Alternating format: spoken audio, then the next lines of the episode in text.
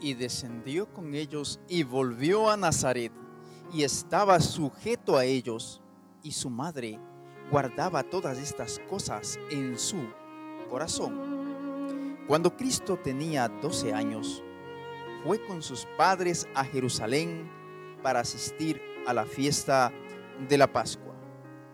Y a su regreso, perdió entre la multitud Después de que José y María lo buscaron durante tres días, lo encontraron en el atrio del templo, sentado en medio de los doctores de la ley, oyéndoles y preguntándoles.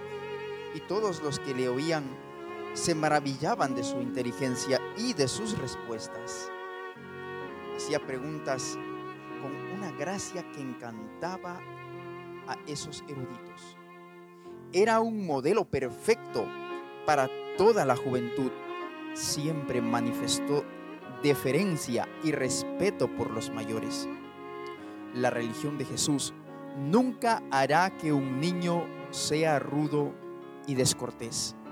Cuando José y María lo encontraron, quedaron sorprendidos y le dijo su madre, Hijo, ¿por qué nos has hecho así? He aquí, tu padre y yo te hemos buscado con angustia. Entonces él les dijo, ¿por qué me buscabais? Señalando hacia el cielo, continuó. ¿No sabíais que en los negocios de mi padre me es necesario estar? Mientras hablaba estas palabras, la divinidad fulguró a través de su humanidad.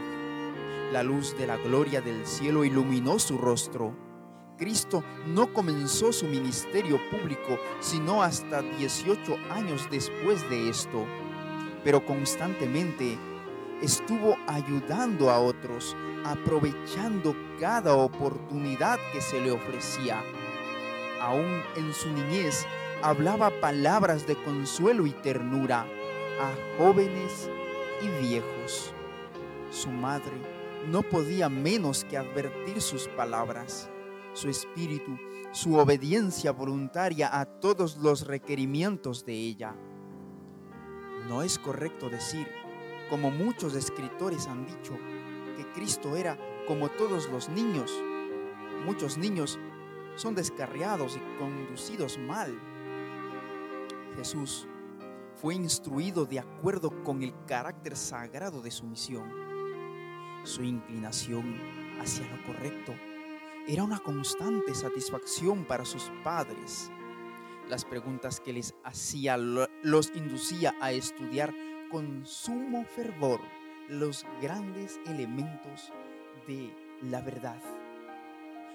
las conmovedoras palabras de Jesús en cuanto a la naturaleza y el Dios de la naturaleza abrían e iluminaban su mente. El Señor te bendiga. Buenos días.